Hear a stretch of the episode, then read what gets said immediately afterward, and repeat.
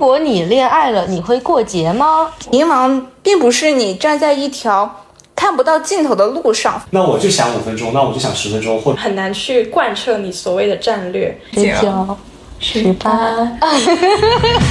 再见到我最爱的人，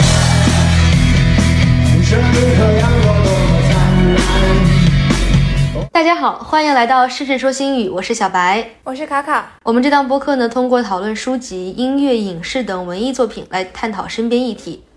那我们今天的这本书呢，叫做《世界尽头的咖啡馆》。这本书讲述了一个人在迷茫期无意间闯入一家咖啡馆，而意外结识了一群朋友，在交谈中渐渐找到人生方向。我们这一期呢，邀请到了我们两个共同的朋友，一个呢是伊娃，一个是查理。欢迎伊娃和查理。跟嗯，大家好，我是伊娃。Hello Hello，大家好，我是查理。就为什么选择他们两个呢？其实跟这本书有很大的关系。这本书应该是在去年还是前年，就是蛮火的，在书店或者小红书上都经常能够刷到。但是我一直没有看这本书，因为我觉得这个名字吧，就给我一种很鸡汤的感觉，我就一直没有看。但是呢，什么时候让我决定去看这本书？两个契机，一个是呃，应该是今年还是去年年底的时候，还伊娃。给我发了一段话，就是来源于这本书的，就一下子戳中了我。然后后来，呃，我 Charlie 就送了我们这本书，就刚好是你们两个让我决定去读这本书，并且真正读完了这本书，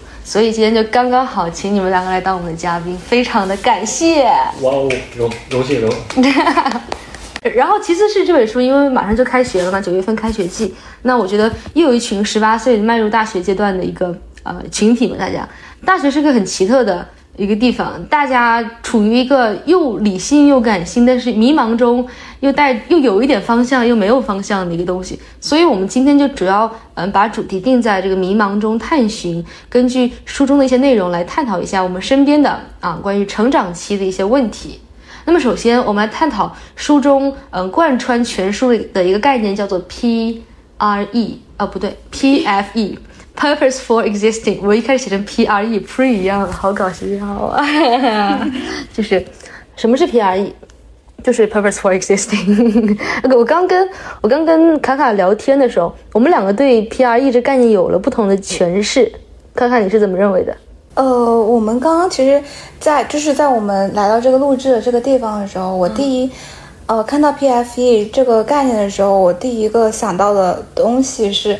呃，有一句话叫做“我思故我在”，就是那个存在主义的那个概念。然后我就是，其实我在看这本小说吧，它应该是小说吧。嗯，整一个带入的那个思考就是“我思故我在”这样这样的一个概，就是这样的一个概念去看待整一本书的。就是我总是会和它里面所提到的存在的意义和存在主义就是联系在一起。我我也是看到这个。呃，PFE 的时候想到的东西就是 I think therefore I am 这个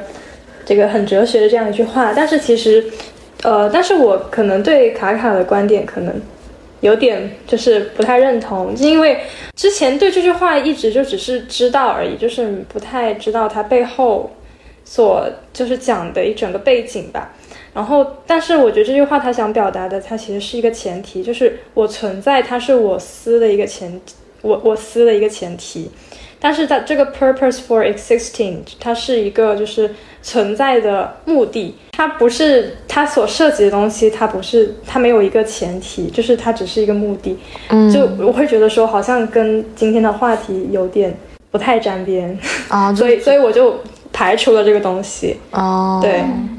就是我其实一开始也是，就是我觉得它的翻译是存在意义，我觉得存就是中文翻译啊，但我觉得存在意义这个在我们日常的语境当中是一个比较，就是比较大、比较哲学的一个问题，就比如说你存在的意义是什么，感觉是个就是入佛门、入道门之类的一个问题。但是我觉得原文当中就是这个故事讲的这个 purpose for existing 更多是你想追求什么样的生活，嗯，你想要什么东西，然后以此来。就是你有个目标，然后你再去列你的人生计划。其实我觉得它存在意义，其实它就是一种直译。但是你要往深了谈，其实因为它只是一个名词嘛，对于我来，对于我而言，所以我觉得它可以延伸的很广，可能是你的现阶段的你的一些想法，或者对你对未来的一些追求，或者你整个人生想要去追求或者想要去完善的一样东西。可能这个东西来源于你的小时候的缺失，或者来源于你现在当下想追求的东西。嗯这本书一开始就是主人公进到这个咖啡店，然后呢，嗯、第一句话就是你为什么来这里？就是你你的 purpose for existing 是什么？就很明显，主人公是找不到这个东西，而这本书的主人公其实是呃很多人的一个缩影。那为什么现在啊，大家普遍会不清楚的知道自己的这个 PFE 呢？大家觉得这个大环境啊，或者怎么样，原因有哪些？我觉得呃，第一啊、我首先这个 PFE 这个东西是谁会无端端的突然在那里发问？嗯，我存在的意义是什么？我觉得这个话题可能是因为它比较宏大，有点不接地气儿，就是可能觉得说呃离自己太远，但是呢，我又我会觉得说。有可能我们其实是在潜意识里有形成一个自己的方向，只是我们不把它当做我们的一个 PFE，就是不会用这么一个词去定义它。嗯我们可能不自知，但是呢，在现实生活中呢，可能确实没有人会就是非常清晰自己的 PFE。那是呃，我觉得有一个很主要原因，就是我觉得大部分人吧，也不敢说所有人，就是可能他的人生轨迹很有可能是在无形中已经被固定好了，嗯。就是他可能有一条既定的路，就是很有可能是前人的路啦，有可能就是就是可能是父母决定的呀，或者是怎样，就是无形中他可能是被固定好的，就是不会说有更多的自己的其他的想法，就就算有，他也可能会觉得说，哦，我应该听取前人的建议，嗯。然后就是不会去想的太多，也有可能，我我这是我的看法，嗯我觉得，因为现在，因为我们现在讨论的是年轻人的 purpose for existing 嘛，嗯，那其实现在年轻人能够接触到，对于我而言，我觉得现在是一个信息爆炸的时代，包括就是所有人基本上 everyone can 就是能够发发掘到他们手机里，不管是社交软件还是专门的短视频软件，抖音啊、快手啊，或者一些微信啊，这不不太好打广告，对不对？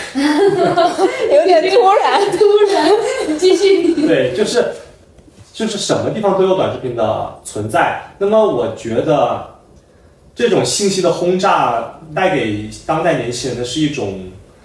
别人的观点的输入，就是太多太多其他人的观点输入他们的思想，导致他们不能够 independent thinking 了，他们自己他们自己的思考空间会慢慢慢慢慢慢变窄，以至于他们不愿意去思考。因为我觉得，就是从人，就从生物学角度来说，我觉得其实我们大脑是有一点点去不愿意去思考的，因为它思考我们需要消耗能量嘛。那么如果我们不思考，其实是减少能量的。我们是一个很舒服的状态，但是为什么我们会去思考问题呢？其实我觉得也是来源于我们对自己的不满，很多时候，比如说我们对当下现状的不满，那么我们就会去追求更好的自己，追求完美。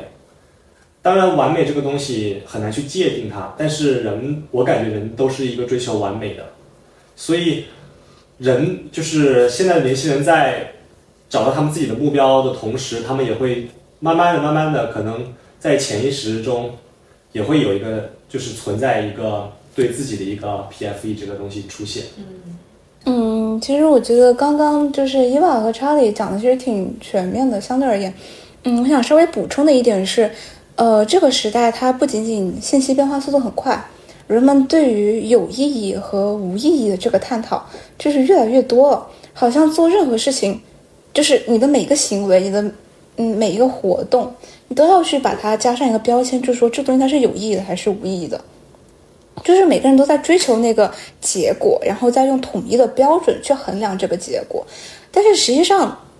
就是我们怎么样去界定这个东西它到底是有意义还是没意义呢？它更多的东，它更多带给我们自身产生这个价值，应该是对每个人而言它是嗯不同的。但是我们总是会从就是大众所认为的那个标准当中去推导那个结果，然后来给自己施压。对，我就想补充这一点，但是我其实更多，就我其实一开始，其实我在准备这个选题的时候，我呃有一点点苦恼的一点就是在于我我可能算是比较幸运的那个，就是我从小到大都没有迷茫过，我我我可能真的是比较幸运的那个，就是我在很小的时候，我就是非常的怎么说，可以说叛逆吧，就是会会有自己的一个想法，然后就是爸爸妈妈说什么，我也我也会就是坚持我自己的想法，就一直到现在。所以所以就前段时间我还问我妈妈说叛逆期到底是什么，我妈妈就是说就是跟父母就是说反话之类的。那我就说那我不是从小就叛逆吗？对，所以我觉得我是相对而言在嗯，可能跟其他人比起来，我是比较幸运的那个，就是在很小的时候，就是家庭的原因或者各种各样的原因，就给了我足够的自由，去让我去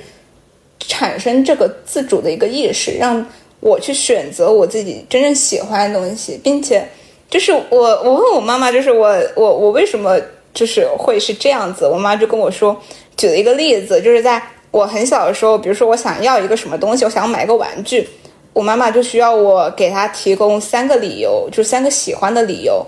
之类的，就是她需要我非常确定我是喜欢这个东西，并且我能够承担这份喜欢的一个结果。一条系在彼此心上的线。PFE 或者这本书当中它呈现的 PFE，除了说一个大的啊比较空的我人生的理想一个大的框架之外，它还包括我现在想做什么。就比如说主人公他其实是在离开咖啡馆之后有了一个比较明晰的计划，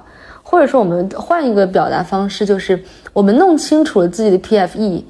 嗯，就代表我们能够做到嘛？就是想明白和能做到。它是两件事情还是一件事情？它之间的连接点该怎么连接？就大家是怎么认为这样的一个事情？关于这一个认知和行动之间的鸿沟，呃，我在就这本书的第十七章里，就是看到一段挺有趣的对话，好像是在讽刺我，就是这个主人公，呃，他期望这个凯西嗯和麦克。能够告诉他怎么可以找到，就是他找到答案。他那那是没有想到，凯西和麦克分享了一个很详细、很具体又有点邪门的办法，就是让他去家里的信箱里，什么一个月后还是两个月后找到一个，呃，打了双节的一个信封。嗯，就是他这个故事想告诉我们的是说，我们只想在其他人或者其他事物的引导下。找到答案，就是我想说，就是说，即便有时候，即便弄清了自己的 PFE，但因为疏于指导，就是疏于一种，就是觉得说找不到一个正确的方式去开展，就就难以行动。嗯，这么说，就是总觉得就是理想和现实之间觉得有落差，感觉做出改变非常的难。嗯，就是。难以踏出自己的舒适圈，因为现在毕竟就是，其实不做改变，一切都可能就很平常。但是，一旦你做出一些改变，你可能会，嗯，会要花费大量的时间和精力。就是当你想的越多，反而就是更加难去真正的去做。嗯，所以呃，想和做之间真的确实，我是认为真的是有鸿沟鸿沟的。对，就是你刚刚讲那个，我挺有感触的。就是我觉得很多时候我们，首先我们当然是先明白自己的 PFE 是什么，就是一个正常的一个逻辑。但是其实你认为的 PFE 并不一定是你真正的内心深处的 PFE，你要通过实践，就实践出真知。你可能要在一边实践当中，一边来修改自己的 PFE，越来越接近你内心那个答案。然后其次，刚刚伊法说。想的越多，就做的越少，我觉得很有道理。因为我觉得我就是想贼多，但是真的去做的一个人很少。就很多时候我们想的多，你你会看似想的更加全面，你分析利弊，但是你就会越越难踏出那一步。凡事都是有利有弊的，就你想的越前面，你会发现，哎，做这个好像没什么意义，但实际上它的意义就是在做它的那那个瞬间才会产生。嗯，查理觉得呢？对，我觉得你说的挺对，就是。很多时候，其实比如说你要做出选择的话，就是我们现在如果谈论做选择这个话题的话，我觉得做出选择，为什么就像伊娃刚刚说的，他们想让别人来帮他们做选择，很重要一点一点就是，因为他们不敢去自己做出这个选择，我觉得他们害怕踏出这一步，他们害怕如果他做出这个选择以后，他要承担相应的责任，如果他没有做出一个很好的选择的话，我觉得这是很多人不敢去做选择的一个点的原因，就是。选择并不像选择题那么那么简单，嗯、可能它它像我们选择题可能只有 A B C D，但是我们真正做出的选择可能 A 它还会衍生 F 和 G，嗯，所以它有很多个不同的点。那么对于我来说，那么我的建议就是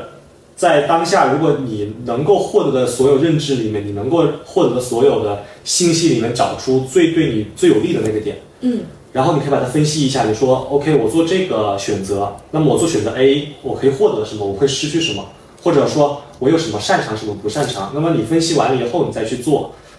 更重要更重要的一点，对于我来说，我觉得做出选择是非常重要。但是更重更重要的一点是，你选择了这个东西，你是怎么你去你要怎么样把这个选择做得最好？就是既然你选择了这个，那你就不要就是想太多，不要过于后悔。那么你能做的只是把这个选择去做好。嗯。然后其实对于这本书来说，其实我们可以发现，就是一开始这个他的这个主人公其实。还是就像伊玛刚刚讲的，他其实不是太愿意去改变的，因为他觉得哎，当然也挺好，但是这个挺好跟更好中间还是有很大的差距的。所以这本书其实我觉得是教人如何从挺好变得更好，嗯，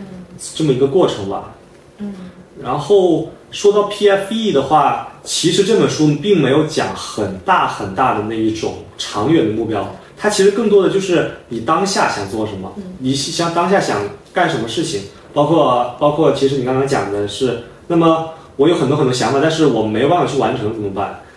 其实我看这本书里，他讲的一个点就是，他只是用当下能够做到的事情，去让自己生活的更好。我想稍微延伸一下，好，其实那个话题是，就是我跟小白前期讨论的时候，就是有交流过。那个时候，其实我呃想要问的一个问题就是。嗯，我们我们我们人生当中会有很多个 PFE 这样的一个我们想要去去做的这样一个东西，或者是这样，或者想要去实现这样一个目标。但是假设它和你的现实生活的一些非常现实的东西产生了一些碰撞，或者说产生一些矛盾的时候，就是该怎么去平衡？就比如说，假设呃一个人就是他他有很安稳的工作了。然后，但是他实际上他又不，他又不想要就这样一个安稳的一个环境，或者是我们俗称的什么铁饭碗什么之类东西。他他又想要去实现的，比如说类似于戏剧创作这样的一些梦想。那他怎么跟他，就是因为确实是一个很物质的一个探讨，就是你真的能够放弃你现在的稳定，然后去追寻你的。这个 PFE 你的这个梦想嘛，因为，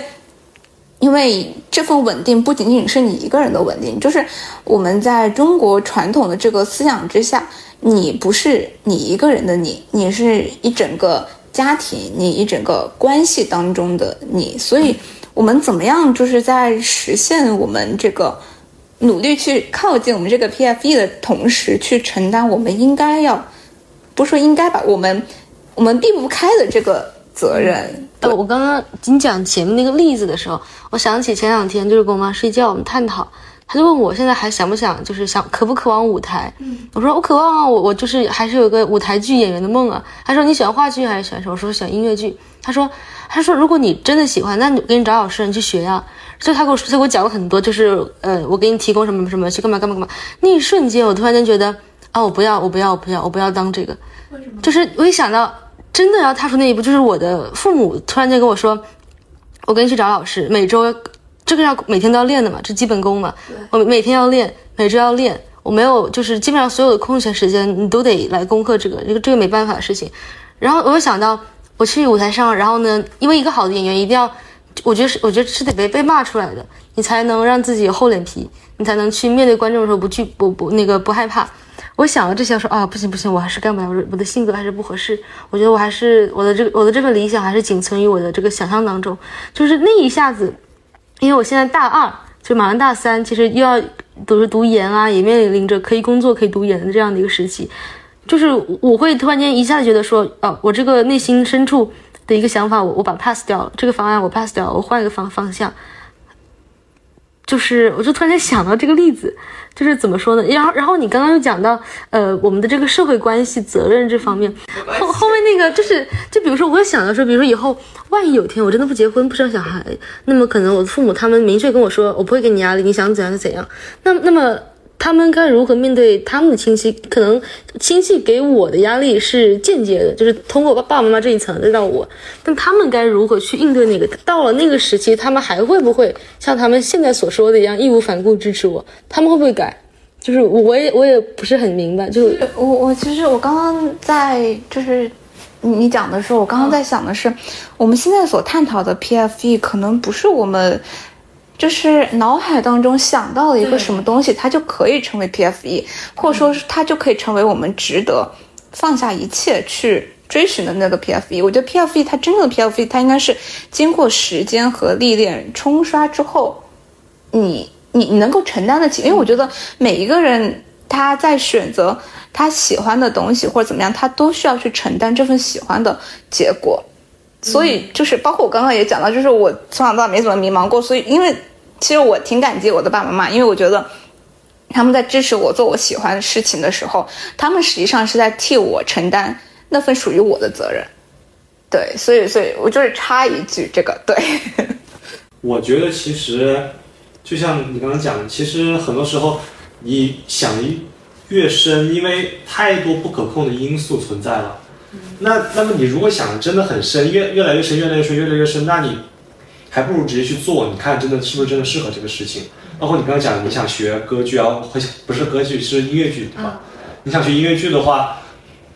那那么既然你要达成这个目标，那么路上的这些所要经受的这种坎坷呀也好啊，或者压力也好，那都是你需要考虑的一些事情。那么当然，你可以把这个作为你的 PFE，那么然后你可以去尝试。嗯，那么你尝试了以后，发现我真的自己真的不适合，那就算了吧。对，那么也放弃，及时及时止损也不是一个很好的选择嘛。因为我之前看的看过一句话说，就是人生百分之九十九的努力其实都是浪费的，都是白费的，都不在你的整体的人生轨迹上。嗯，你干的很多事情，所以就你可以把它当当成一种经历嘛，一种经验。麻痹的人生习惯你自己很烂呐、麻痹的人生习惯痛苦的关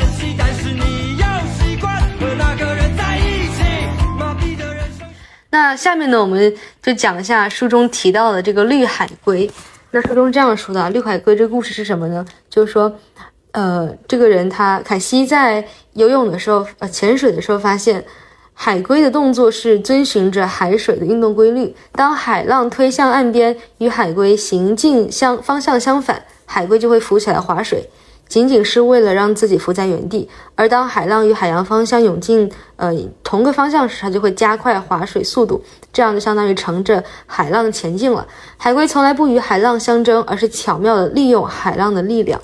那我觉得其实这个例子就是暗喻的是人与自然的、人与个人与环境的这样的一个关系。那么大家对于这个例子，因为一开始我跟卡卡在前期准备的时候，我们两个有完全相反的两种理解。就是我的理解就是说，嗯，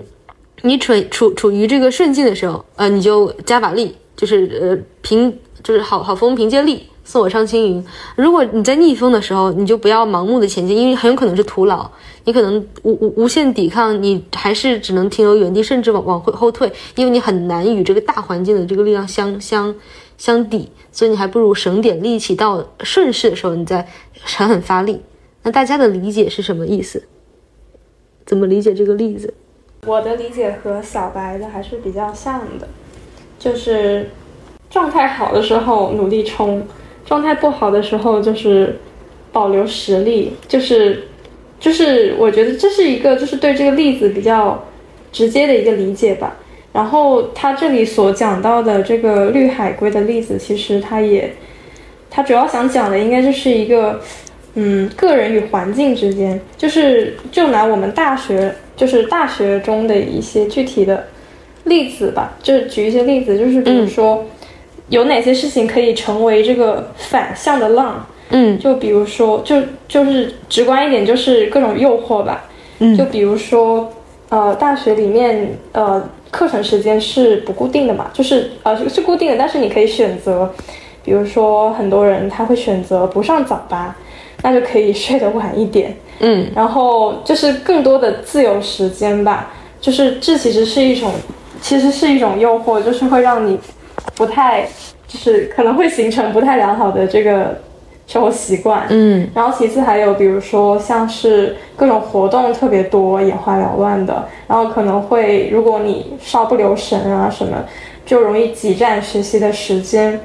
然后还有一个比我觉得也挺挺是一个诱惑，挺大诱惑，就是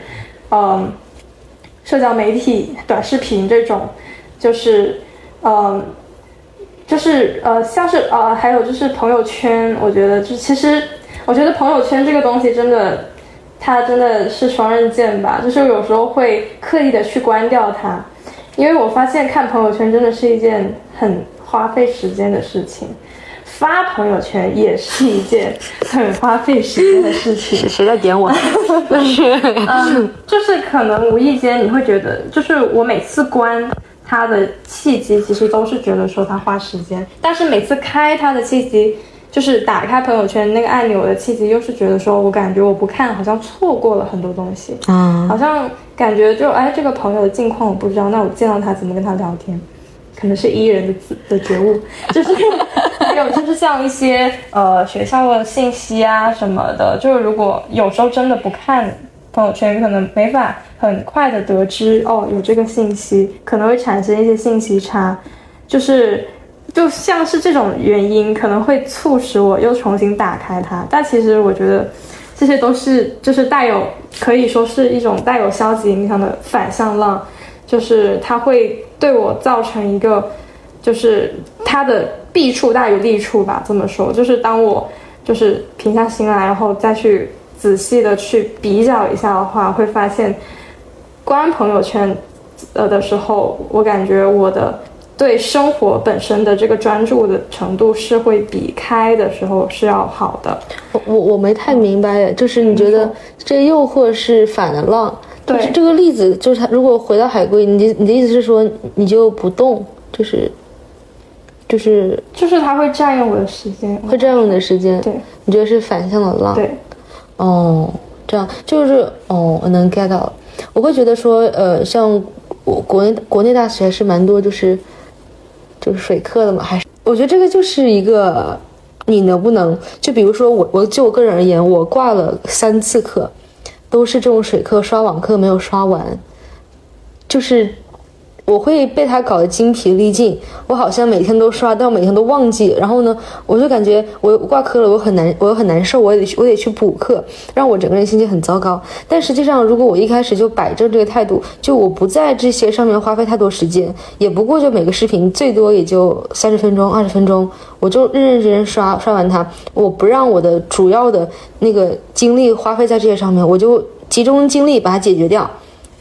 而不是让它占用给我带来太多的负面情绪，因为我我每次很伤，就会想到我绩点就没了，我我重修可能就分数没有很高，我怕我绩点会低，干嘛干嘛干嘛，就对我还不如一开始我就认认真真弄完它，反正这个不是那么重要的东西，不是我的专业课，就是我会觉得说我是不是一开始就应该，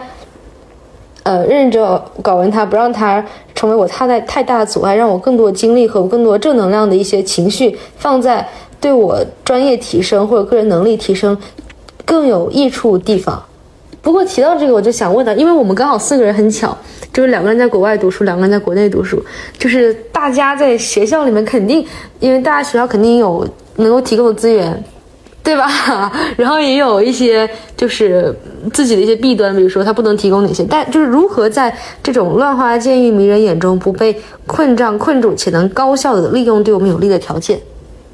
很多很多事情不是，就是很多你想做的事情并不能够，就是按照你的固定好的轨道走下去。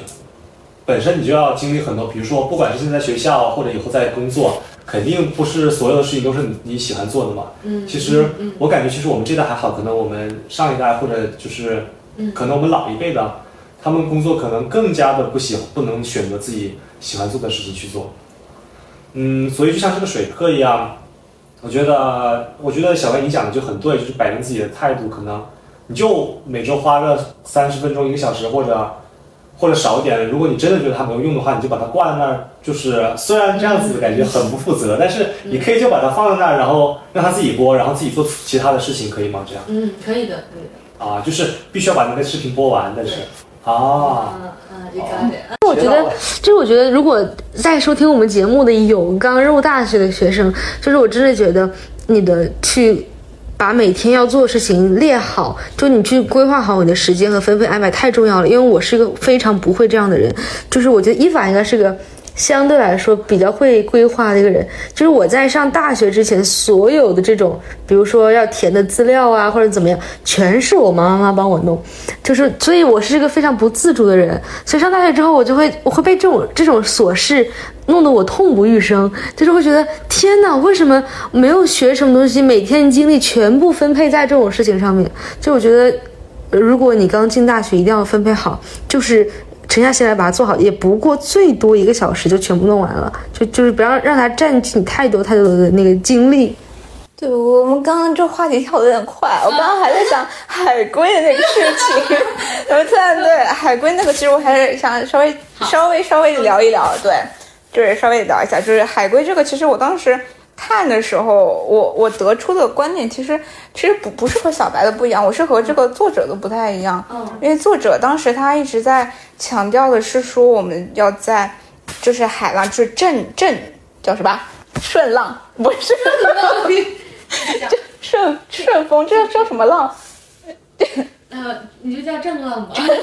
也可以。就就是它就是正正向浪的时候，就是努力的游，然后反向浪的时候，就是你越游，你就是越不那不太就是。因为消耗自己精力，它在这里指的反向的海浪，它可能指的是那些不怎么相关的事情或怎么样的。但是我当时看到的，我第一反应是，我觉得他在聊大环境这个概念，就是很多时候我们总是说大环境嗯不好，或者说信息变化速度很快，然后人们越来越迷茫。但是我觉得变化信息变化速度快，跟呃跟呃信息更迭的频率快，我觉得这其实是个双刃剑。就是它不是只有它不是只会给人们带来迷茫，就是怎么样抓住它这个信息差或者是这个信息变换的这个方向，这可能是这一代的一个特点。因为我觉得一代人有一代人的使命和他的特点嘛。那么既然就好像玩一个游戏，那既然到这个关卡，它就是这样的一个主题，那我们就好好利用这个主题去。造势就是在它这个大环境它是正向的时候，我们就顺着它这个方向去做；然后当它是反向的时候，我们就顺着这个反反向的这个方向去做。因为我爸爸就是因为他他创业嘛，他就总是跟我说，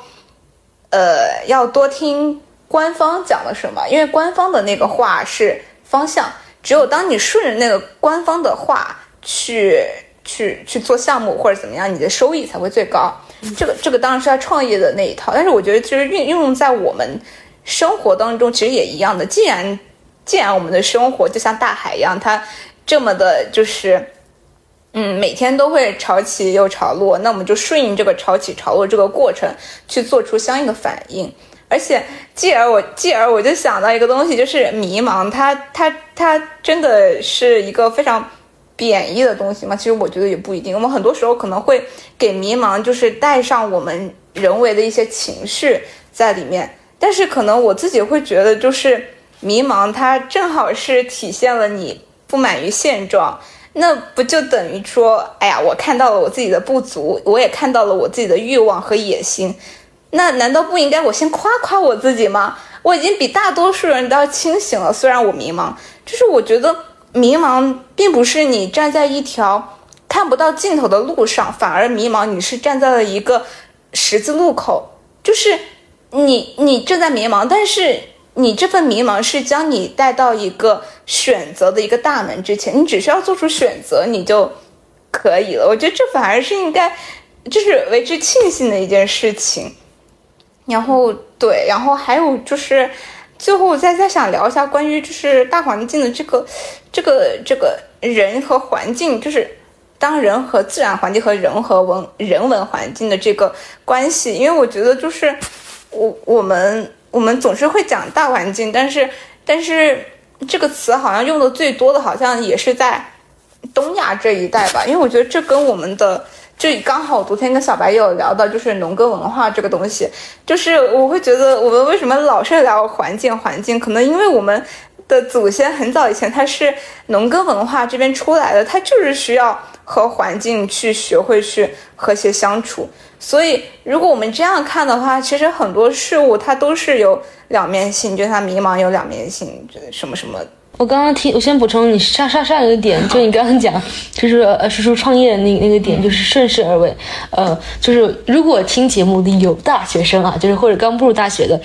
呃，反正我当初入大学，就是耳边充斥着两种声音，一种是多参加学校举办的活动，就是跟着那个这个呃辅导员他们走。啊，就参加一些多参加活动，一定是没有没有没有错的。绩点搞好，好好学学习，天天向上。另一种声音就是，哎呀，不用搞那些那都没什么用的，都是自娱自乐的这种这种比赛活动，没有什么含金量的。你还是找一些更适合你自己的，干嘛干嘛。就两种声音很排斥。然后我一开始是是听从了后者。就是我基本上没有很参加一些活动，我觉得没什么用啊，就是这些很无聊的活动啊，我就不要参加。但是后来我会发现，就是会有很多。确实，它的含金量没有那么高，这些活动或者是一些课程也好，但是这个或许就是那个反方向那个浪，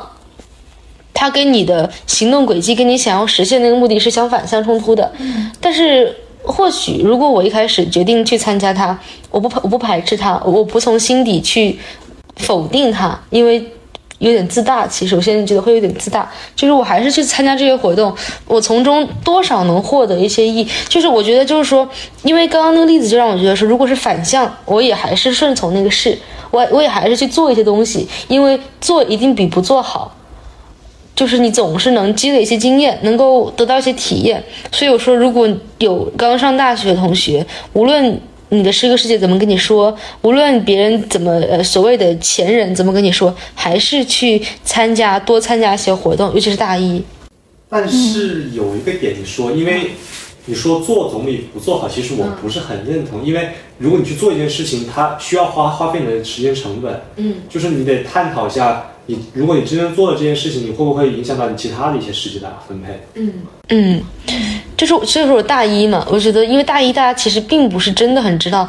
我这个专业到底是干什么的，我到底适合什么的。我觉得大一多尝试总是没有很大的害处，或者大一上学期你可以多尝试，下学期你知道自己方向了，你有选择性的选择。但是我我很害怕，就是反正我自己的一个一个经历就是，我在大一就跟某些学长学姐关系很好，他们会告诉我很多我那时以为哇他们都不知道，就我知道的一些经验，结果发现只是他们自己个人的建议，就会让我错过很多其实能够很能提升我的，包括我大一对绩点的一个忽视。就很多我不喜欢的课，我就直接随便考。我觉得，因为他们跟我说没关系的，考研你作品好就行了。跟我跟我去做作品吧，跟我去搞搞搞搞作品，我们去拍电影去。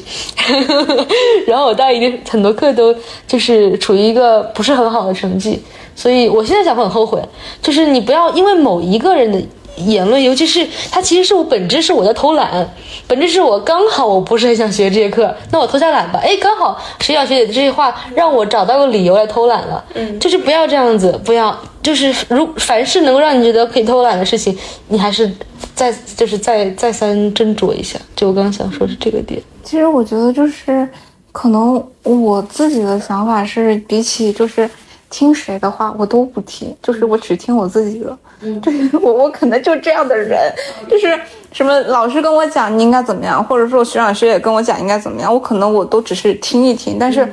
我始终都是我自己要做出一个判断，就是我既然选择这一条，那我就一条路走到黑。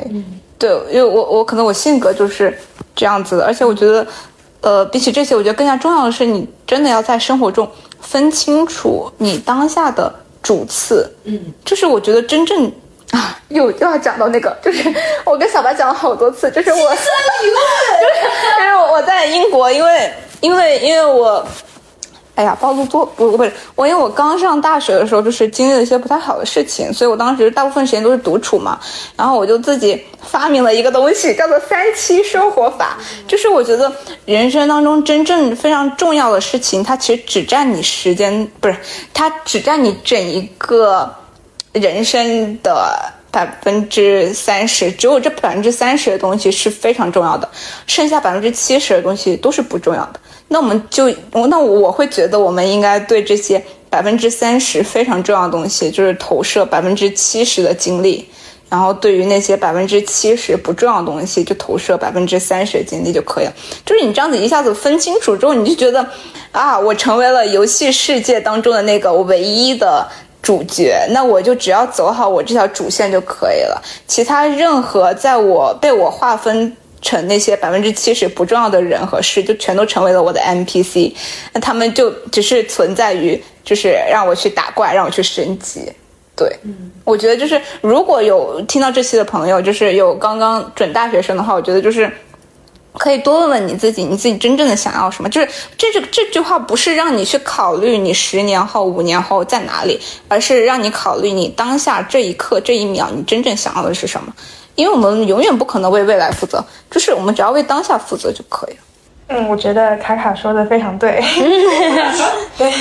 对，因为我们就是有时候，就我现在也是大二准备大三嘛，嗯，也是就是我我感觉我非常崇拜卡卡的刚刚所说的那个状态，就是、嗯就是听到如果听别人的一些建议啊什么的，最终还是会自己自己在把关。但是我我就是嗯比较就是会听从别人建议，很听劝的类型。我也是。所以我我我就是会比较，就是也像呃小白说的，就是有时候会借别人的一句话，有时候就是我们想也心里可能有了答案，只是别人口中说出来了，我们就哦，原来你也是这么觉得那就好我不是一个人。然后我就会哦，好，那我的路应该就是正确的。我会，我是这么，我会这么去假设，就好像成为了一个借口一样，就推着我往前。这一生我的故事，从一记你开始，在我疲惫的眼中，你明亮的笑容。这本书中其实还有一句话，就是说，就是当初伊法发给我那一段话，不要让把你的就集中力量办大事，不要把你的精力分散在那些你其实并不是很喜欢、并不是很重要的事情上，而是应该把你最主要的精力给你最想要做的事情。我觉得这个有点像刚刚卡卡讲的三七那个法。我昨天有个什么事情，就是我呃我自己是因为爸爸妈妈都是老师，所以我从小就是基本上都生活在校园里面。然后我这一年多都失眠，严重失眠。然后我昨天回到我中学那个宿舍，躺上那个床，然后我几乎就是秒睡，就好像回到了我高中那个状态，就基本上没有什么杂念，就是所有的目的只有两个，就是我想考考好成绩，我想学习，我要练习。啊，就是我的目就很单纯。然后我今天早我今天早上起床是被那个窗外的那个鸟叫声叫醒的，因为我们那附近就是没有什么没有什么杂音，全都是就是树林嘛，就是一个自然环境，就是鸟鸟叫声和远处飞机就是窜窜高云层那个声音，让我特别特别安心。然后我我去在我们学校旁边的一个商场，那个商场是。在我高三那年才建立起来，基本上就是我们那地方很少的商场。就在我过去的高初高中小学时间，我基本上没有什么去就是去商场的这样的一个概念。就是像现在好像大多大多数人放放假了、放学了，去商场吃饭啊，或者逛街，就大家玩一玩聚一聚。我之前完全没有这样的经历。我记得高三那年他建好那一年，我那个叫做兴奋啊！我说我好像终于过上大家的生活。然后我记得我去那家店吃的第一餐饭，我觉得好好吃啊，因为你就感感觉你在外面吃饭，就是那种新奇感，是因为少，就是物以稀为贵的感觉，但是反而让我觉得每一次外出都很开心。但是我现在大家大家平常有事没事就去吃饭干嘛干嘛，我反而觉得有些时候是种负担，会觉得有点累，或是觉得吃的也没有很好吃，也没有很舒服，或者怎么怎么样。所以我就在想，是不是我昨我今天早上在想，我是不是把我自己回归到我当初那个状态，我可以减少一些我以为很重要的，例如社交，例如吃饭。例如自己所谓的闲逛放放松心情，因为我经常在学校有事没事啊，我骑个单车去商场逛一逛吧，我就去看看买点东西吧，就是耗了一下自己。但实际上它并不是真正的一个放松的方式，而是我进入另外一个区间去逃避也好，或者怎么怎么样。所以我今天早上就是觉得说，或许我可以把我的生活简化一点。我让他回到我以前觉得很枯燥，所谓枯燥的那个生活，很单调的几个，可能让我能够在开心的时候能够真正的开心起来，然后减少难受的时候。嗯对，我觉得就是因为你刚刚说你回到那个时候就描述，其实因为你很习惯那个环境嘛，我觉得那个时候杂念很很少。嗯，其实因为你的目标很明确的那个时候，我觉得其实那个时候有你自己的一个 PFE，就是你在高中的时候有你很明确的一个 PFE，那么就你就按照你所想的那条路去走就行了。嗯，而且我觉得有一点很重要的是，刚刚卡卡所说的就是做选择。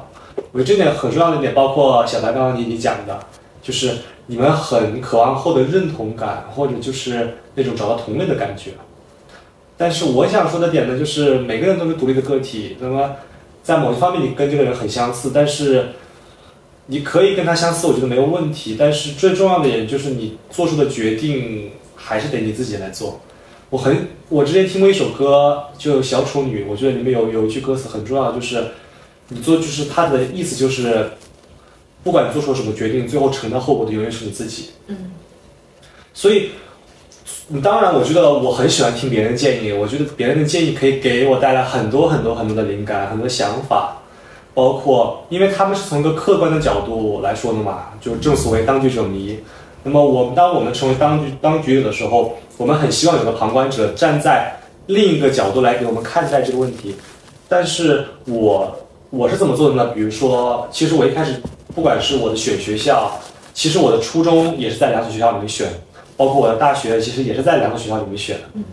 那么做这些选择的时候，那么我就会分析啊，我会听很多人的建议。那我也想就是 OK，那你选了，你帮我选了，那我就做这个事情嘛。但是我是将来要在这个学校读很多年书的，那么我得承担这个后果，不能说这个后果吧，这个结果。嗯。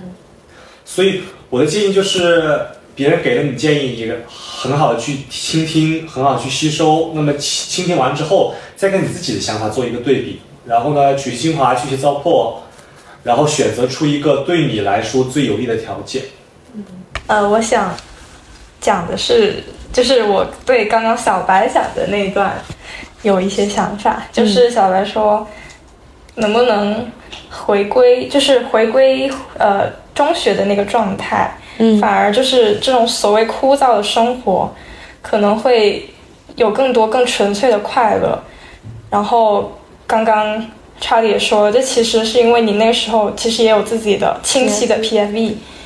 那么我觉得说，呃，卡卡刚刚也说了，就是 PFE 在人生不同阶段可能是不同的，然后会会有很多个的。然后我会觉得说，中学的 PFE 和大学的 PFE 很有可能是不同的。嗯所以，呃，回归中学的那种状态，呃，可以说是很就是很单纯，也许是枯燥的，但是所获得的快乐也是很纯粹的。呃，这固然也是好的，但是呢，到了大学里面，就是一种比较自由的状态下，你所经历的事情更加的丰富了，更加多彩了。然后你能遇到有趣的事情，其实你的选择是更多的，就是你会享有一种有点像是披荆斩棘、乘风破浪的权利。你在这种状态下，就有点像是呃大海里吧。你如果说中学里是在一个湖里的话，大学就是在一个海，就是海洋，就是你有更广阔的海洋去施展自己的才华，然后有更大的地方可以去发挥自己。然后你如果经历了什么事情，然后你会觉得说，哦，原来轻舟已过万重山，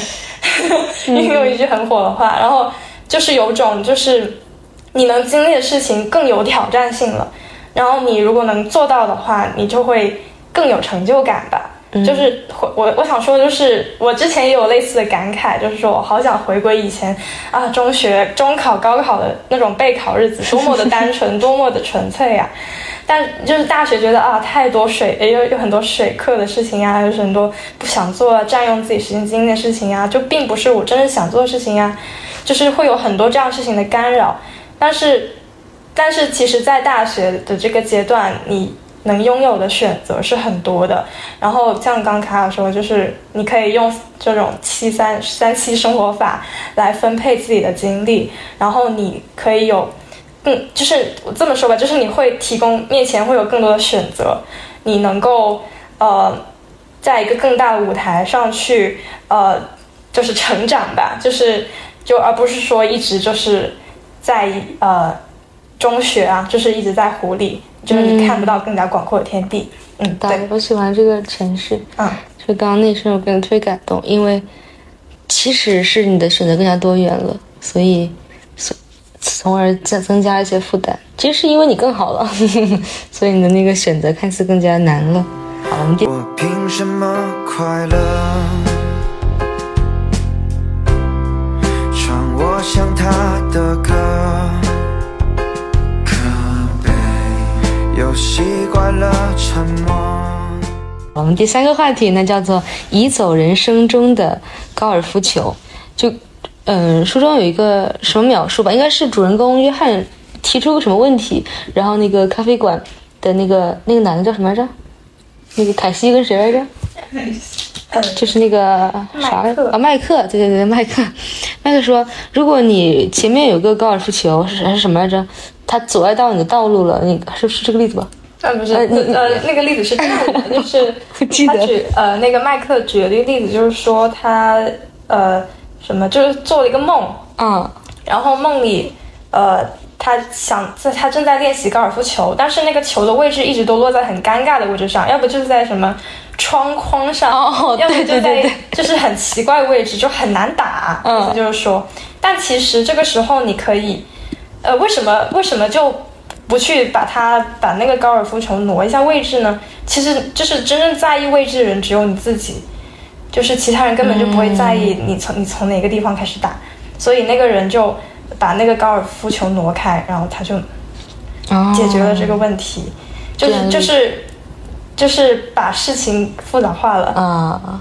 是你写的，对，就是对对，因为他说就是球阻碍你，那你移开就好了。不是我想到什么事啊？就是我们第第四期请了李生来啊，李生就是我们那个朋友，他他有个他在英国有一个马来西亚的舍友，叫做呃然后呢叫 K 哥吧，然后 K 哥一天到晚就是很他他跟我们开玩笑说 K 哥很搞笑，每天都在纠结说。我怎么赚钱啊？我该怎么赚钱啊？我怎么赚钱？怎么赚钱？怎么赚钱啊？就他这个这个好笑点在于，就是说，你与其去花费时间想我怎么赚钱啊，你为什么不去细想该做什么？就这个问题不应该纠缠你的问题，不应该是我怎么赚钱，而是比如说我该怎么把这个经营起来，就是就是不应该被困在这一步。你怎么赚钱，就是怎么怎么有钱你就赚钱就好了。就是我们常常把这个事情复杂化或者是概念化，但实际上可能这个事情本身就是一个很简单、很很单维、很具象的一些东西。所以我们就想来探讨一下，我们该如何，或者是怎么样才能简化思维？大家怎么认为？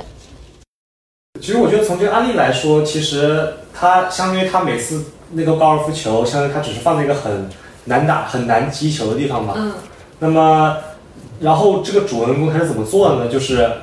他只是锻炼如何在一直锻炼如何在那个地方击球，但是每当他做下一个梦的时候，那个球他已经完全掌握了如何在在窗户上。如如对如何在窗户上很好的击球，但是这个球已经移到其他困难的地方去了，所以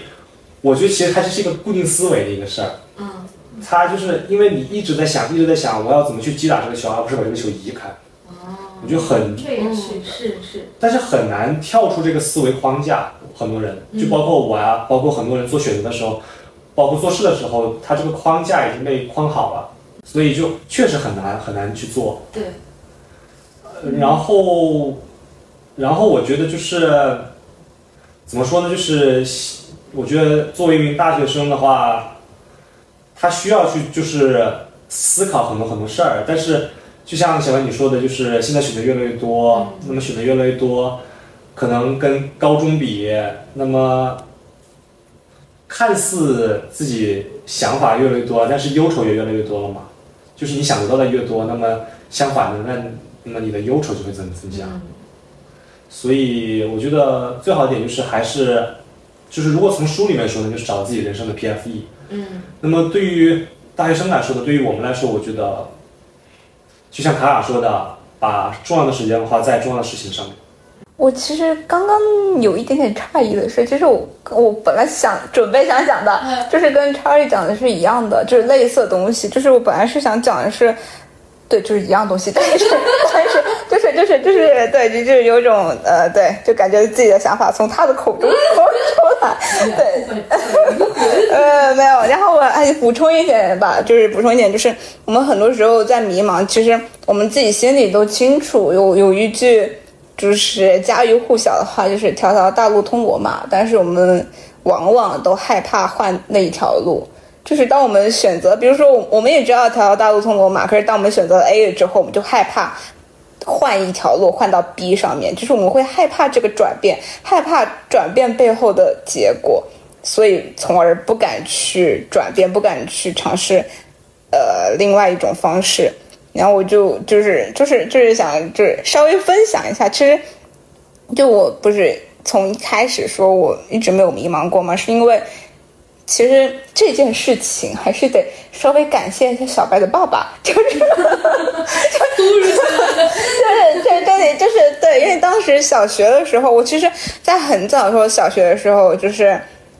呃，遇到了一个很好很好的一个老师，然后那个老师算得上是我的启蒙老师吧，就是他教我写作，教我古文，教我等等一系列东西。我那个时候就非常喜欢文学，非常喜欢。古古文这一类东西，然后那个时候就想着啊，我以后一定要从事文学相关的东西。具体到我以后一定要学中文系什么什么之类的。但是，一切的转变就是在我中考滑铁卢了，滑的特别惨。然后那个时候，就是就是啊，稍微 call back 一下，就是我刚刚为什么说迷茫的人他是幸运的？因为只有真正绝望的人他是不会迷茫的，他是不会产生迷茫这种情绪的。我在我中考失利的时候，我其实是陷入了一个非常低谷的一个时期。那个时候真的是真正的绝望了，就是没有什么任何的迷茫或者纠结或者怎么样，就是你已经看不到未来的方向，你又怎么会迷茫呢？对，但但那那个那个，但是但是但是又回到我刚刚想说的，就是我小时候的梦想是说我要去学文学，我要做文学领域相关的东西。但是后来就是因为经过这样一个转折之后，我当时在想的是，那既然我最终的目的地是一样的，那我不如换一条方式去，就是到达那个那个终点。因为就是我我知道我人生的终点是在什么地方，我不过是换了一个交通工具去，呃，到达那个终点。所以我后面就是比如说出国读书啊或者怎么样，但是我一直有的一个梦想就是，嗯，不是文学领域相关嘛，那我就去向外去弘扬，呃，文化或者什么什么这些东西。就是我就觉得就是。大家就是不要太害怕这些转变或者怎么样，因为每一次转变就是命运的齿轮开始转动，就是你不知道你 你你会经历什么样的事情。但是如果你内心真的有个非常坚定的东西，那就像我们谈论爱情的时候一样，如果你非常坚定的话，你就一定会遇到那个人。那么。在事业上、生活上也是一样的，就是你非常坚定的话，你无论你是坐地铁还是坐公交车，你都会到达那个地方的。嗯，对，我觉得就是产生一个三步法，怎么把大大象塞进冰箱？第一，打开门；第二，把大象放进去；第二，关上门。三步。我觉得如果你做个什么事情，你就你就告诉自己，我分三步来做它。我这个比较有用，因为我自己虽然我没有做成什么事啊，但是我觉得我做成的那些事里面都是靠三步法的。我想考雅思，我想把雅思成绩提高，怎么做？第一，我去报名，我要报个班；第二是我要上这个课；第三，上完课我要认真上课。这是我这三步，然后我再去细化。因为很多时候卡在第一步，万事开头难嘛，所谓的。比如说我我想要减肥，就减肥是我一生的人生课题。然后呢，那怎么做？那么那么第一，我我我要。确定好我要不要减肥。第二步就是我要少吃。第二方面就是我要多动。就是你先一定要逼自己走到第第第一步，就是你把它拆分成三部曲，不要去想所谓的后果或者是可能的因素，或者去质疑自己我能不能做到。无论怎么，就先不要去想其他其他东西，不要受其他因素干扰。我觉得比较有用的一个方法。而且不要害怕，就是你二十多岁的时候你害怕的话，那你你这份遗憾，你四十多岁。都无法弥补了，就是你，你二十多岁，你你还有你还有足够的能力去试错去尝试，反正反正人生就这么一次嘛，你试试呗。嗯，哦，这可以点题我们的栏目，试试说西语甩踹。对不起，对不起，对不起。伊娃，你最哎，但是我我刚刚就伊娃给我讲过讲过一句话，哦，你就是说吧，你不如我我我真的就是让我醍醐灌顶了很多。就是说，如果你每一个人生路口你都不知道自己想要什么，那那么你就去做你哎怎么说来着？就去做你再说一遍，我有点不记得了。你想想，我什么说就是就是，当你不知道自己做什么决定的时候，就无限靠近。就对对对，就是就是你，比如说你现在你你你不知道你想要干什么，那么你就做一个你当下客观来看对你最有利的事情。那个决定可能并不是你最喜欢的，但是你无限这样做选择之后，会你会无限靠近你最终真正想要的那个东西。我觉得这个很很有用，为什么呢？因为我觉得我们大家都都是中国人嘛，就中国人就是离不开两个字，就考试。就是你比如说你中考，你不知道你考什么学校，那你就考，呃，排名最高的、最高分的，你就去那学校。好，考大学志愿，你你不知道自己喜欢什么东西，那你就考，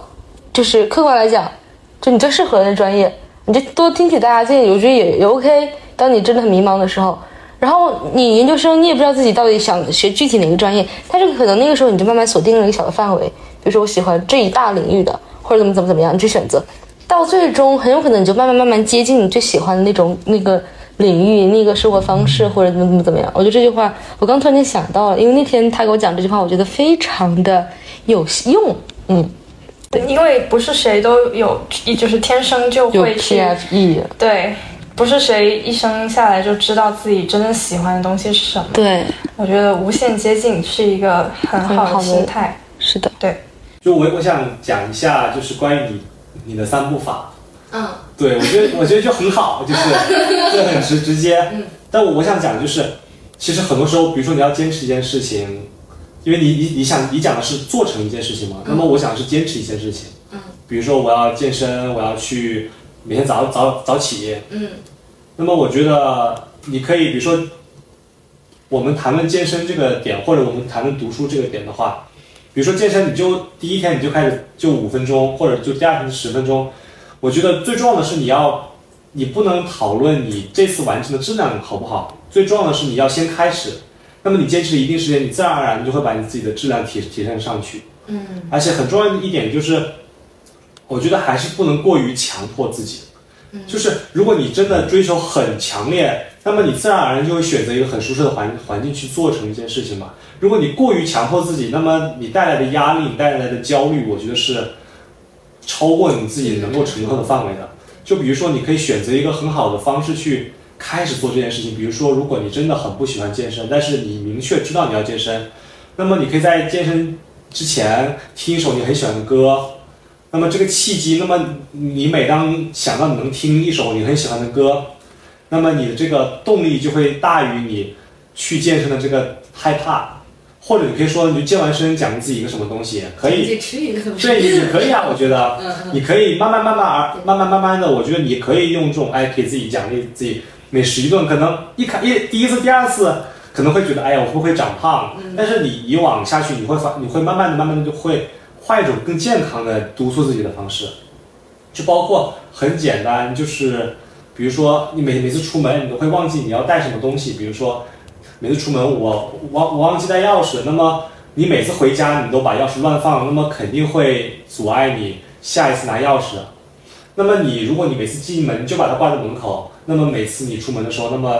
就是可以很明显的去把那个钥匙拿到放到自己的口袋里，或者拿上钥匙。就是你可以在一次一次改变环境中改变你自己做出做出选择的一个方式。嗯就是就是有些时候环境我觉得还是很重要的。嗯哎，我就我突然想到，就是伊法同学啊，这个同学很厉害一点，就是他真的是打，就是兼职打球，就是网球。就是你小时候，就我知道现在他是很喜欢打球的。就你小时候刚学的时候，会不会有没有就抵抗情绪，就不想打？没有，没有，哦，白问了这个问题。但是一百个，但是我又想他那天就是我们两个夜聊的时候，他有讲过一句话，就说你之前打球如如果状态不好，你就改变一个方式，比如说你可能是正手，然后就改成啊，是这反手。就是嗯呃，打球就是，这些任何运动都是，任何嗯运动，任何这种对抗的，就是就以打球为例的话，就是你如果那就是网球，就是如果你哪天你的反手状态不状态不好，但是正手状态好，你就多打正手嘛，这不是嗯很自然而然的一个行为。海龟行为，哎啊海 海龟行为。嗯，继续。但是但但是就是但是这这个这个虽然说上去简单，但是可能你到了比赛的时候，你可能你会很紧张，你会很难去做出，就是很难去贯彻你所谓的战略。嗯，对，所以还是得靠平时的多练习。就是我其实我当时想说，是反手如果状态不好的话，还可以多去用撩球，就是一个就是比你直接用平击啊，或者是其他方式，就是换一种方式，就是一个你更稳定的方式。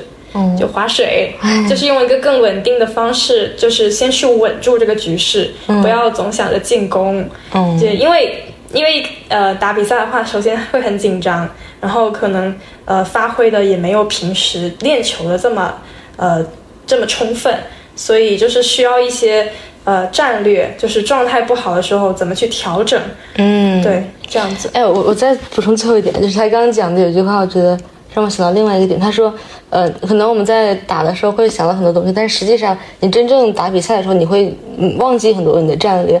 就是我觉得，嗯，做很多事情真的平时养成个习惯或者怎么样，最终我们想要达成的一个状态，就是因为当你真正很紧张或者面临所谓人生的一些考题的时候，你就靠你的惯性在用了。你这惯性怎么用，就靠你平常练习。就是所有的底气都来源于你平常的日积月累。我觉得这这也是一个很好的方法。说，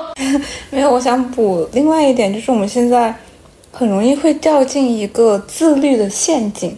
就是我们总是会和别人做比较嘛，就是别人如果做成这个事情，然后哇，他好自律，我没做成，那我就不自律。但实际上，这个自律它是一个过程，它不是一个结果。所以刚刚查理不是讲到坚持嘛，然后我可能想到了别的地方，就是我想的是。呃，很多时候我们其实很难会去找到一个我们一生都会坚持下去的东西，或者说长时间坚持下去的东西。那我觉得就是当你选择一个东西，你决定要去坚持它的时候，你或许可以跟自己说：“哇，我现在好喜欢它，那我就喜欢的就是去做它，一直做到我彻底厌恶它那一天。”嗯，就是到那一天之后。嗯，你决你决定就是我真的非常讨厌，不想再做这件事情了，那你就再也不做，你就跟自己说，这是不是我跟他缘分的最后一天了？对 就是说，如果是的话，那你就不用强求，就是你跟任何事物，你跟任何人，他都是有一个缘的缘尽了，就是就是就是我想说，就是大家就是坚持一个东西，就是。我们始终要快乐的活着，就是如果你你真的坚持不下去的话，那那也不用太就掉进这个自律的陷阱，不用太去责怪自己或怎么样，那只是你跟他缘尽了。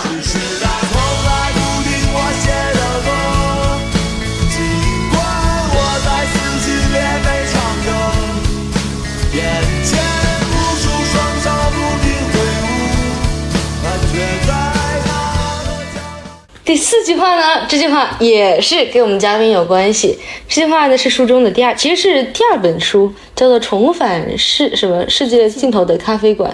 它叫做呃不必喜欢或者讨厌或者释怀你的过去，过去的作用就是把你带到这里，仅此而已。哎，这句话就是当初我记得是。查理发过这句话朋友圈，是不是？嗯因为我有印象，我是去年十二月份去杭州听了，呃，陈海贤老师应该是这个心理老老师他的一本书，啊、然后呢，我去听他的讲座，就本来只是想去参加这个活动，然后听着听着，他就讲到说，你不用说去过分的质疑你的过去或者怎么怎么样，或者就类似于这句话的一个意思，然后就把我听哭了，然后特别特别感动，然后我就我就记得查理发过这句话朋友圈，然后就来问你，然后你说。呃，是这本书里面的。我说哇，这本书已经连二接三的让我产生这样子的触动了，也是我们这期播客定这个主题的一个呃缘缘分之一哈。然后我这句话，我就想先讨讨论一个话题，叫做过往羞耻。这句话为什么会讨？就什么叫过往羞耻呢？我不知道有没有这个专业名词哈，我自己创的一个。就是我前段时间跟我几个发小们聊天，然后呢，我就就是他们就说聊以前初中、初高中的八卦，还有小学的八卦，然后呢就聊到我以前暗恋的那个男生，然后我就说。哎呀，我当时眼瞎，为什么喜欢他呀？然后他们就说：“你干嘛这样子讲话？你怎么能这样说？”然后于是共同一个朋友，然后呢，我就，然后我就突然间意识到说，我好像对于过去啊喜欢的每一个人，或者是说当时的那个，我都会去，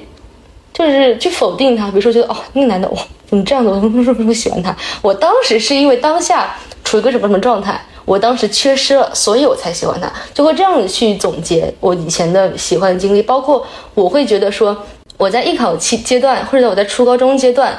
妄想自己有朝一日能够成为娱乐评娱乐节目主持人，这个想法是非常是非常可笑、非常无知的。但实际上当时我是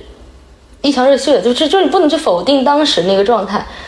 但是我会有非常强的过往羞耻，我甚至会在某一天晚上或者某某一天想到过去一件非常尴尬的事情，我当下就想找个地洞，就是就是躲起来。虽然已经过去十几二十年了的感觉，就是大家有没有这种过往羞耻的时刻呢？我我我有啊，我其实我我最近就是带给我就是，因为我们探讨这个过往羞耻，其实那句话就是不必讨厌你的过去，过去的作用就是把你带到这里，仅此而已。其实这句话我感触最深的，可能真的还是去年的那个事情，因为去年那个事情确实是对我打击太大了，就是我经历了一个非常大的一个信任危机。那那个时候我确实是有一段时间是陷入了这个过往羞耻的这个呃陷阱当中吧，我这么觉得。就那个时候我会深度的怀疑我自己，当时是。为什么会选择那么的相信那个人，或者说会那么坚定的投放自己那么多的情感在上面？我同时我也会避免和那段时间有就是有关联的人见面联系，相当于是我已经把自己就是封闭起来了，我也不会像就是想要去和外界有联系，不想交新的朋友，也不想和过去的人。产生连接，因为我害怕他们会提到这一类的问题，然后我也害怕我会再重蹈覆辙，诸如此类的。但是，但是等我到十一月、十二月的时候，我因为我长时间的独处嘛，也是那段时间，我慢慢的找到了我的呃内核，就是我那一天，我就是不是那天那段时间，我就突然间发现，其实。我的自我价值的建立不是在别人的评价，也不是在别人的看法之上，而是在于我自己。就是，就是我我既然已经知道什么事情和什么样的人对于我来说是最重要的，那我只需要在乎他们和他们产生连接就够了。那我既然已经有我非常喜欢的事情，我要去追求的梦想。这这就已经够了，这已经构成了一个完整的我了。我觉得我人我这个人的一个内环和这个圆就已经形成了。所以，我那个时候我也其实也看到查理那条朋友圈，然后我那个时候我就在想，那 那个时候我就在想，那我是不是确实应该要感谢这一次的信任危机呢？正是因为这次信任危机，它打破了就是我长时间以来一直。一直把自我的一个价值和评判建立在他人这样的一个 行为，就相当于把这个行为彻底的打破掉了。我在彻底的四分五裂之后，然后我用我自己的方式把我自己又拼凑了起来，然后找到了我自己的内核。所以我现在的我确实是真的是一点都不 care，就是别人怎么想我，我也不 care，就是别人怎么样去评价我的一些行为，或者是我的一些。比如说我的一些，呃，成长的一些方向啊，或者什么东西，我真的是不太在乎。就是我可能会听他们的建议，但是我不会太，太让他们左右我的一个想法和行为模式。对，就这些故事。但不，还有另外一个故事，就是因为 没有不好意思，因为因为因为我确实我我觉得我现在到目前为止二十年，我最大的。那个挫折，一个是刚刚的那个，另外一个就是还是中考失利的那个挫折。其实我我妈妈问过我很多次，如果你当时中考没有失利，你真的考上了你想要去的那个学校，那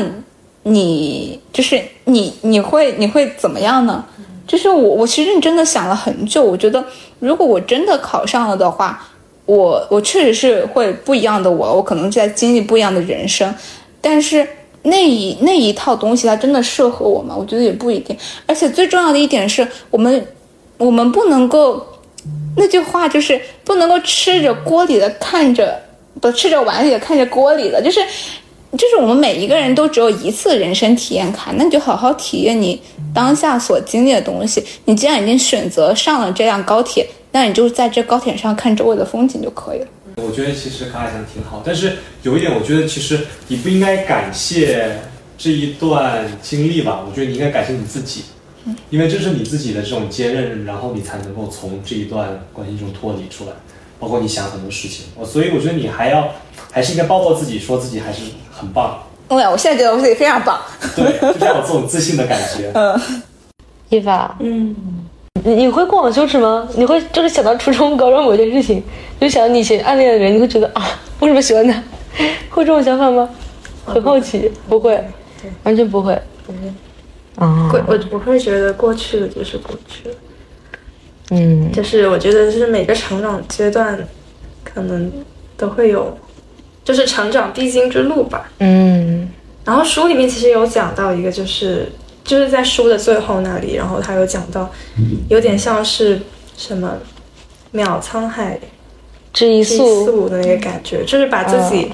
放在一个很宏观的世界里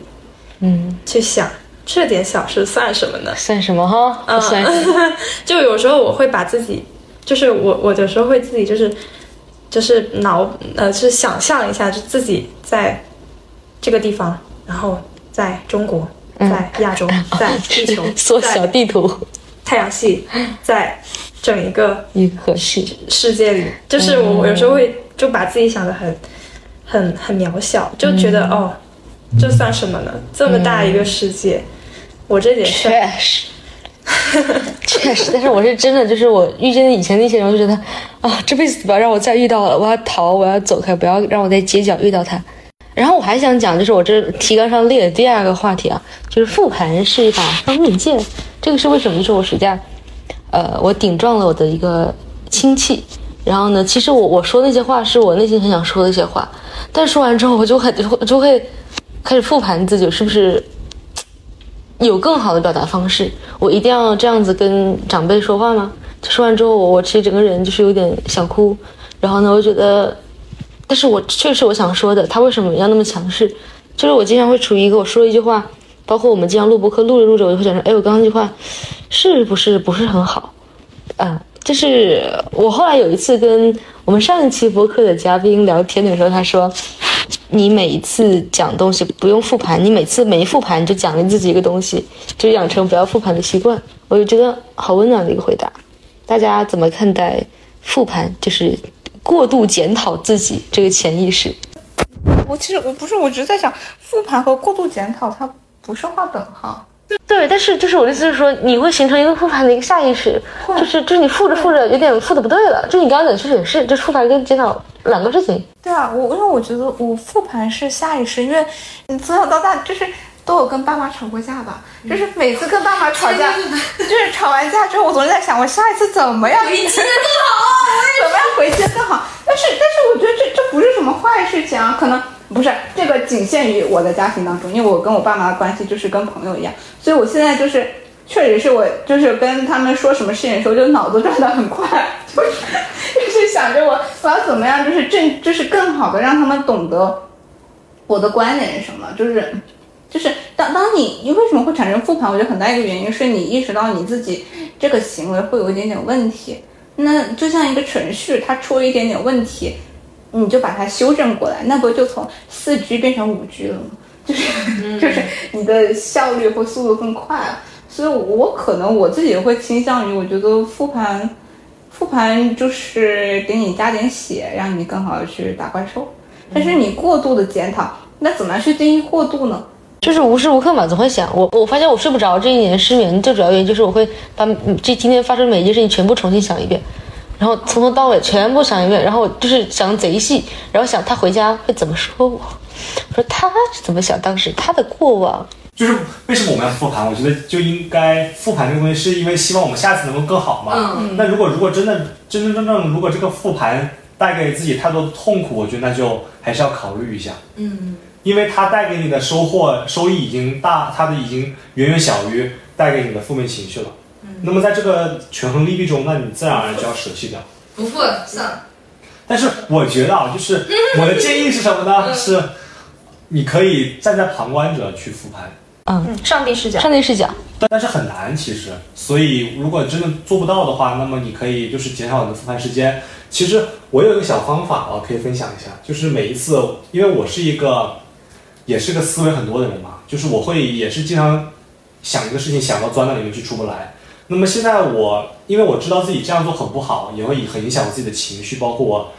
很很很容易因为一件小事，然后影响一整天的心情吧。那么我我就是会给我自己的手机定个闹钟，比如说我就说，那我就想五分钟，那我就想十分钟，或者可以更远一点，或者设一个比较低的底线，我就想二十分钟或者三十分钟。那我设了两个小时。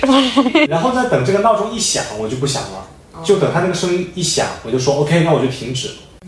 这是我的一个方方法，就是你我允许我自己去想，但是呢，我不我不允许我真真正正陷到里面去。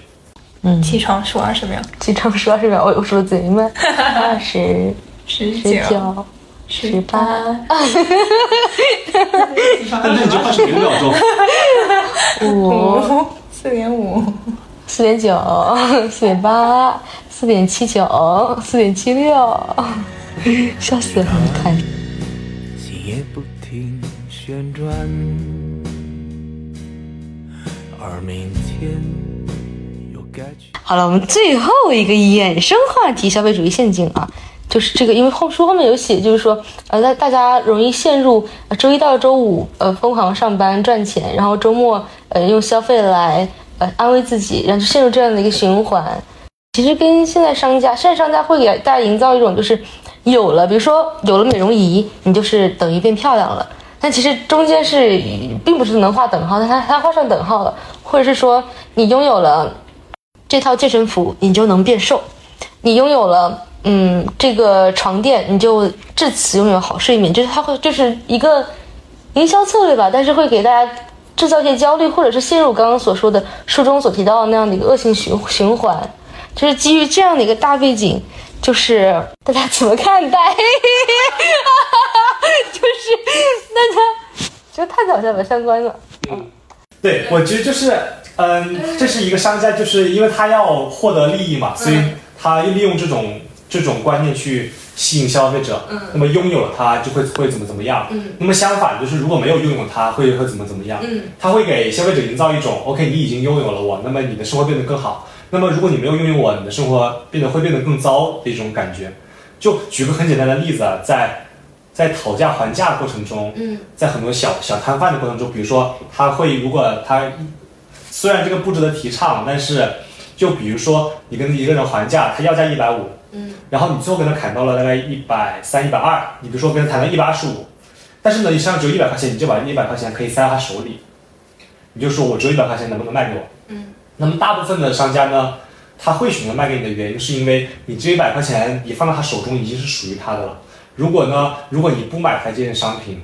他这他相当于他得把一百块钱再退还给你，相当于他是失去了这一百块钱，他不是得到了这一百块钱。有道理。所以这是一种思维上的转变，这也是很多消费者陷阱的一个观点吧。所以我觉得这其实有一点点像你怎么样去分辨，在这个罗汉街里面演这个大的一个商业市场中，怎样去有个清醒的认知。而且很很重要的一点就是，我觉得你买东西之前，你可以去先让自己就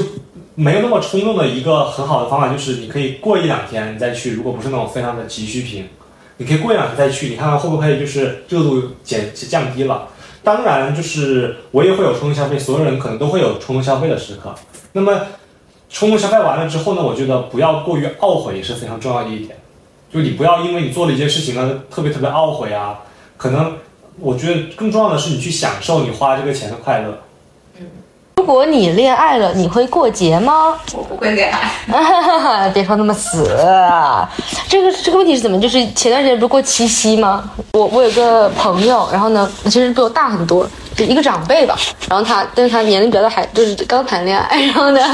就是他就说过节怎么怎么怎么怎么样，他给他女朋友干嘛干嘛干嘛，就就听了嘛。然后我就觉得，如果我以后恋爱了，我觉得我应该不是每个节都要收礼吧，因为现在不是很流行。就是比如说七夕啊、情人节收礼啊，因为现在节特别多，就是包括什么，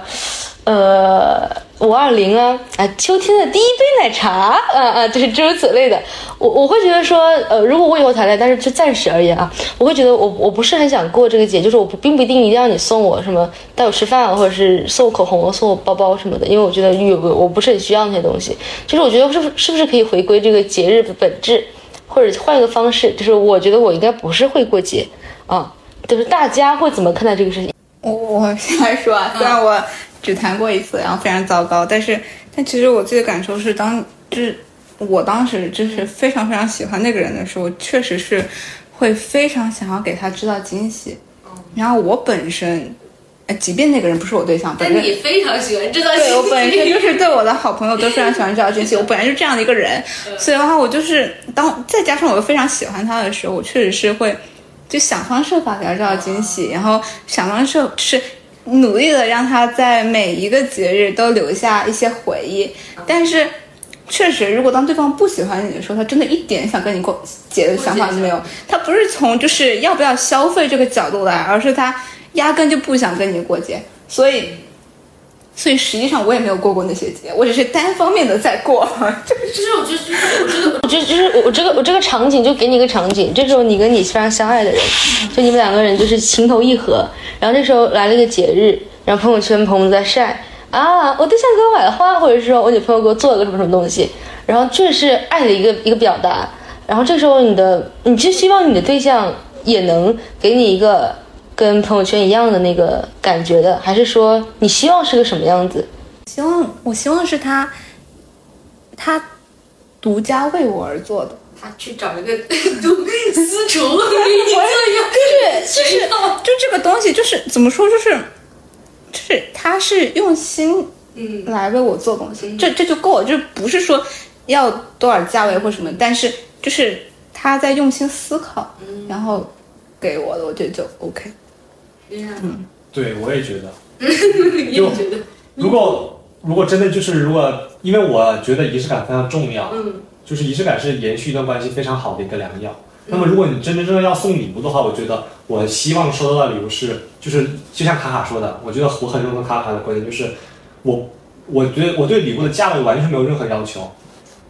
但是我希望这个礼物是你真真正正用了心给我准备的，我会很感动，很感动。我觉得，我觉得我很喜欢，就是可能别对方或者别人做的那种，可能就是像卡卡说的那种手工艺品啊，或者就是自己花的时间做的，嗯，就是什么浓缩了爱在里面。对，我不知道，就是我有段时间我会觉得说，如果他真的就是像其他人送礼那样送，我会很生气，会觉得为什么你要堕入消费主义陷阱啊？就就我有段时间会这样想。没有，我倒没有。我觉得就是不管不管怎么样，就是可能因为别人他可能会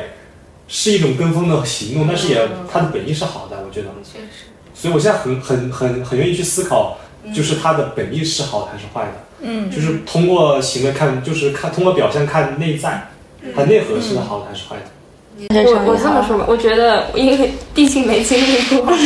就是会觉得说可能会有点在像是在说空话，但是我可能会有点信誓旦旦，我觉得我不会过节，嗯，而且我也我我虽然说我没有说没有说不喜欢仪式感，而是说我觉得没必要，嗯。嗯，因为就是陪伴是最长情的告白，对，呃，陪你礼物什么的，嗯，对，我觉得不是很很重重要对，我会我会这么认为。当但是我觉得我这种认为可能只是我现阶段对对对。还没有经历过，然后或者是怎样的，就是一种比较就是我我我觉得我可能可能我们都没有经历过，所以就处于这。但是但是我是真心觉得说，你想哎，你想你想象着，哎，你跟一个谈恋爱，然后你每次过节，他送你个东西，那你要回他的东西，我觉得但是你非常喜欢他的时候，你就是会给他准备东西啊。我我可以准备啊，但是没有喜欢过。不是，我觉得就是你给他准备东西，就是我总觉得我要还礼，就是你知道吧？我就觉得我们很多时候，比如说我我很想要个东西或者怎么，你突然间给我，我觉得可以不分时不分季节，就不不分时间，我觉得会很感动。但是就一定到那个日子，然后搞个快递到我家，然后我首先取快递。我我让我要拆礼物，我拆完之后我还得哦，宝贝，谢谢你们，好喜欢啊！就是要来这么一句，我觉得好麻烦，而且我还想着，嗯你送我这个，我要送，我要回你一个，因为我要告诉你，你对我的爱和我对你的爱是一样的。我我觉得这个就是没必要，我就觉得就是没必要。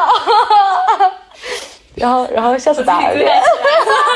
反正也不知道，说不定到时候 就真的一口多了。对，说不定，哎，咱也不知道。假装没事，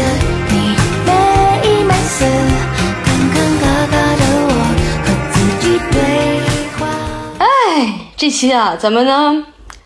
就是我们四个都是在读大学生，我们的我们的一个初衷就是不追求一个答案，只是探讨。最终答案是由每个人自己书写，每个人的答案和方向都不太一样。就如果你感到迷茫，无论你是不是大学生，无论你在哪个阶段，我觉得这本书《世界尽头的咖啡馆》都是很好的一个选择。而且我要解释一下，我一开始觉得这本书非常的做作，是因为我可能后来我有个朋友给我解释了，因为“世界尽头”这个词和“咖啡馆”这个词在近近这段时间，就是近几十年被被被被异化了，就它本身就会觉得咖啡馆。世界尽头好小资啊，有点心灵鸡汤的这种感觉，给我第一感觉。但其实我觉得它这本书的英文名很好，很有意思，叫叫做 The Why Cafe。所以呢，大家如果呃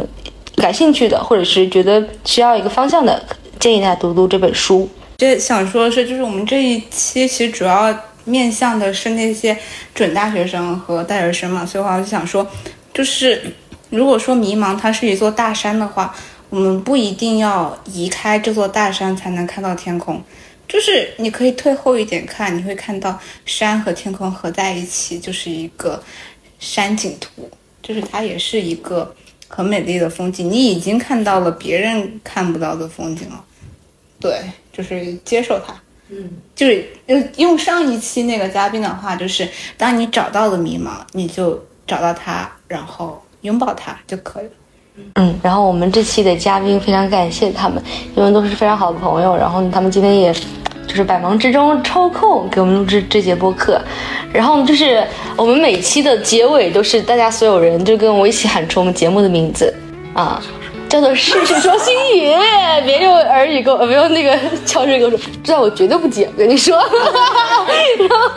我们的节目是“事事说心语”，我们下期再见，拜拜。开学快乐！